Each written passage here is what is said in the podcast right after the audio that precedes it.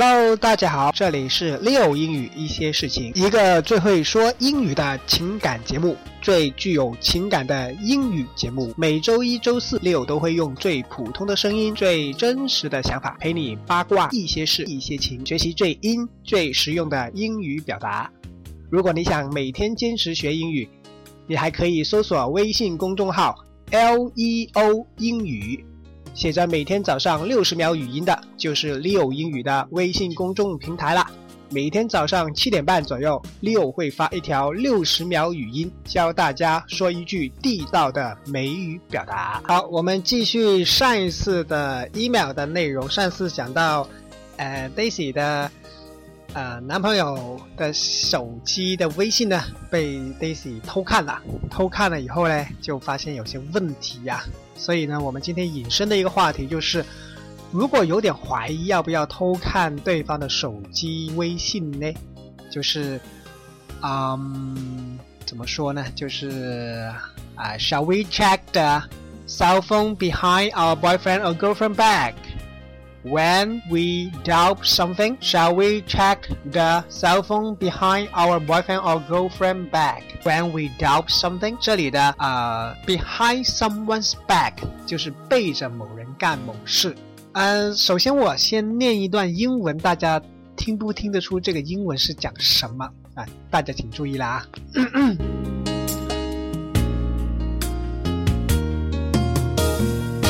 You have the right to remain silent and refuse to answer questions. Anything you do say may be used against you in a court of law. You have the right to remain silent and refuse to answer questions. Anything you do say may be used against you in a court of low 这句英文呢，如果翻译成中文的话，可能大家会非常熟悉，就是我们看电影啊、看电视的时候，警察抓坏人或者抓那个 suspect，抓嫌疑犯啊，嫌疑犯叫 suspect。抓嫌疑犯的时候，通常警察都会说这句，就是说你有权保持沉默，但是你说的每一句话都有可能成为呈堂证供。这句话是什么话来的呢？是什么怎么来的呢？这句呢就叫做米兰达警告，啊，是美国的一个非常著名的一个米兰达警告。米兰达警告呢，总共有五条，就有五句话。刚才我念的只是第一条。就是前面的两句而已，就是说你有权保持沉默啊，你任何一个警察所说的一切都会可能成为作为法庭上对你不利的证据。这个是这句话的最正式的中文翻译。这句话表现什么意思呢？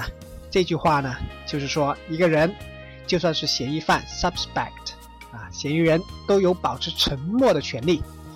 如果一个人有保持沉默的权利的话呢，也就是意味着他有权是不被强迫的要求说话。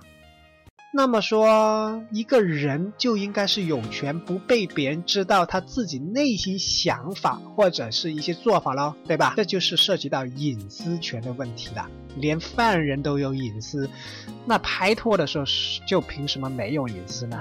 对吧？看微信。其实呢，就是我感觉上啊，本质上偷看男朋友或者女朋友的微信，本质上呢就是借用情感这个原因来要挟，侵犯了最基本的这个所谓的隐私权。所以呢，我个人的看法是不应该偷看别人的微信的，不管你是以什么为理由。当然了，如果是涉及到他的安全的情况下，那你当然是要。要看一下啊，但是一般情况下就不应该这样看的啊。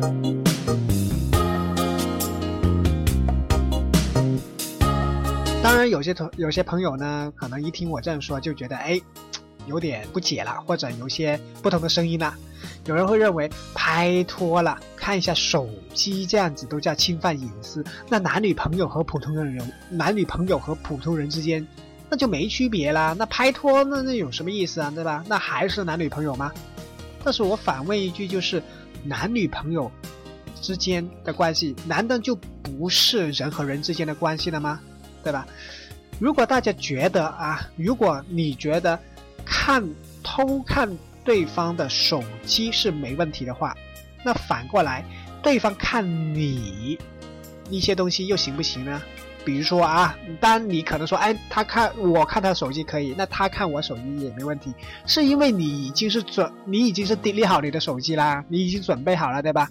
但是其他东西你是否准备好呢？比如说，对方能不能以男女朋友应该是很亲密这个理由来看一下，哎，你换衣服是怎么换的啊？或者是？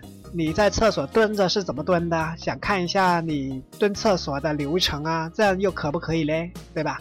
所以我觉得隐私呢，不单单是指看手机啊，而是说，到底对方内心愿不愿意让你知道？如果他内心不愿意让你知道的话，那个就是隐私了。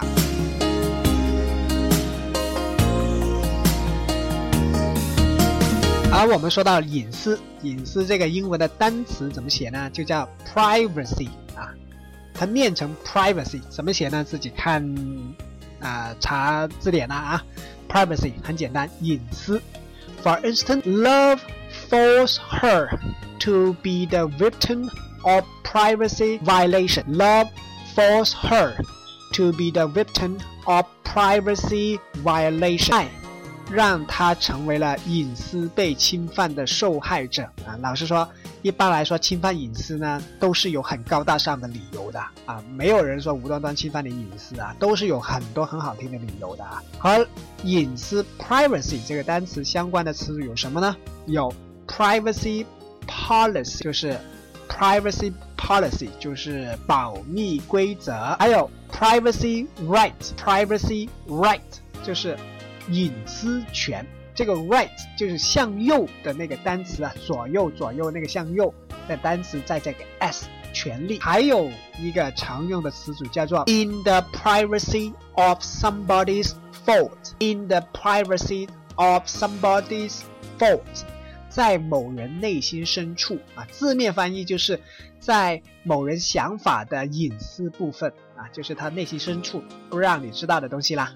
For instance, checking cell phone behind your back shows that she don't love you in the privacy of her phone. Checking cell phone behind your back shows that she don't love you in the privacy of her phone. 这句话的翻译是：她偷窥看你的手机信息。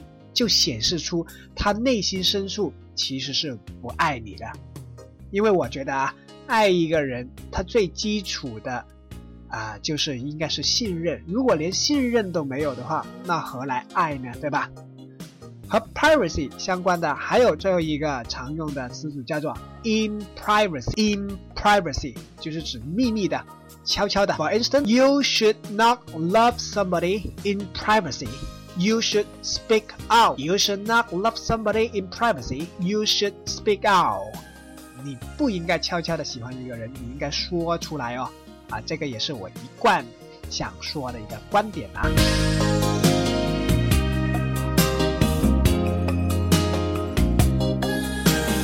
刚才说到恋人之间偷看手机信息呀，其实呢都是有很高大上的原因，但是本质呢就是因为怀疑。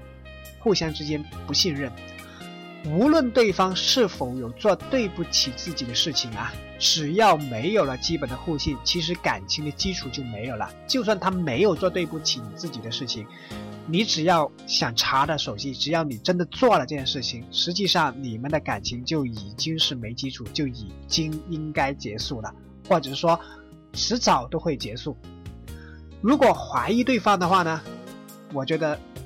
我们就要问一下自己了，我们为什么不相信对方？问一下自己到底还喜不喜欢对方？如果答案是肯定的话，如果觉得哎，我还是喜欢他的，我只是怀疑他，那你就要想办法。修炼自己的内心的强大啊，就想办法让自己不要怀疑。如果你发现你的答答案是否定的，我怀疑他，以致我都已经不知道自己喜不喜欢他了啊！我的怀疑大于我对他的喜欢，那样的话，我就觉得你可以直接分手了，只是时间的问题而已啊。所以呢，我觉得啊，最好不要仅仅是因为好奇，就是查手机来验证自己的想法啊！不要因为自己好奇，到底他有没有做对不起自己的事情啊，就用查手机这个方法来验证自己的想法对不对？无数的经验告诉我们，只要查手机，基本上结果都是负面的啊！负面英文叫做 negative，negative。刚才还说到一个单词叫好奇，对吧？好奇呢？英文叫做 curious，curious 好奇的形容词啊，常用的搭配有 curious about，curious about 啊，curious about。At the beginning of relationship, we are curious about everything of others. At the beginning of relationship, we are curious about everything of others.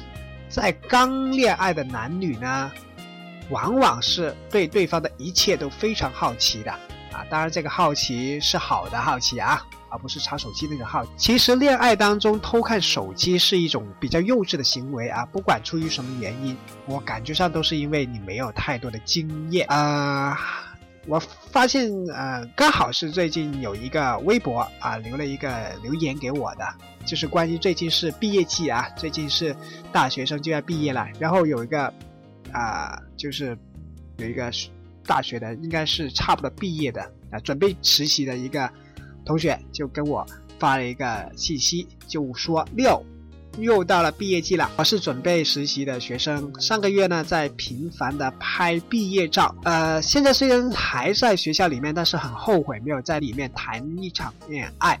现在呢就快毕业了，曾经很看不起的校园式的恋情，呃，我本来是觉得很幼稚的，但是现在呢反而觉得好后悔，因为在学校没有拍过。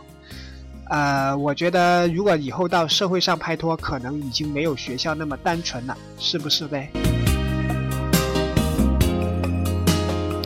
其实这个就回答一个问题了，就是我一向是比较啊，就是不反对或者是比较赞同。在学校里面拍拍拖的啊，呃，当然在这个微呃微博当中呢，他说到了是以前很看不起这个所谓拍拖啊，觉得拍拖是很不成熟、很幼稚的行为。不成熟呢，之前我们学过是叫 mature，mature 啊，不成熟呢是叫 immature，immature。幼稚呢是另外一个单词叫 naive，naive。比如说，you are a man child。You are a man child。注意啊，这不是说你是一个男人小孩啊，它是指你是一个很幼稚的男人啊。Man child 是指幼稚的男人，就相当于 You are a naive man。You are a naive man。所以呢，Leo 是很赞同在大学拍拖的啊。只要在呃大学是没有拍拖或者没有喜欢的人呢，我个人觉得你是一定会以后后悔的。毕竟在工作以后呢，很难找到。一个单纯的喜欢的人，呃，有人说呢，不以结婚为目的的恋爱是耍流氓啊，但是我觉得只是以结婚为目的的恋爱呢，我觉得是更流氓一点，因为那种恋爱呢，感觉上和做交易、签合同就没什么区别了，对吧？啊，最后说一个词组和用法，就是签合同啊，因为毕业季了，很多，呃。很多就是实习的同学呢，都是面临到要签合同的问题。签合同呢，英文叫做 sign the contract，sign the contract，contract 就是合同。合同有什么呢？有劳动合同，对吧？我们主要签的是劳动合同。劳动合同呢，一般就叫做 work contract，work contract，或者叫 labor contract，labor contract。For instance, you should sign the labor contract with the company. As soon as possible. You should sign the labor contract with the company as soon as possible. 你要尽快和公司签劳动协议啊！各位去实习的同学啊，大家要注意这个 contract 怎么样和呃公司要去和他谈和他签哦。好，今天的内容就说到这，下次我们再见，拜拜。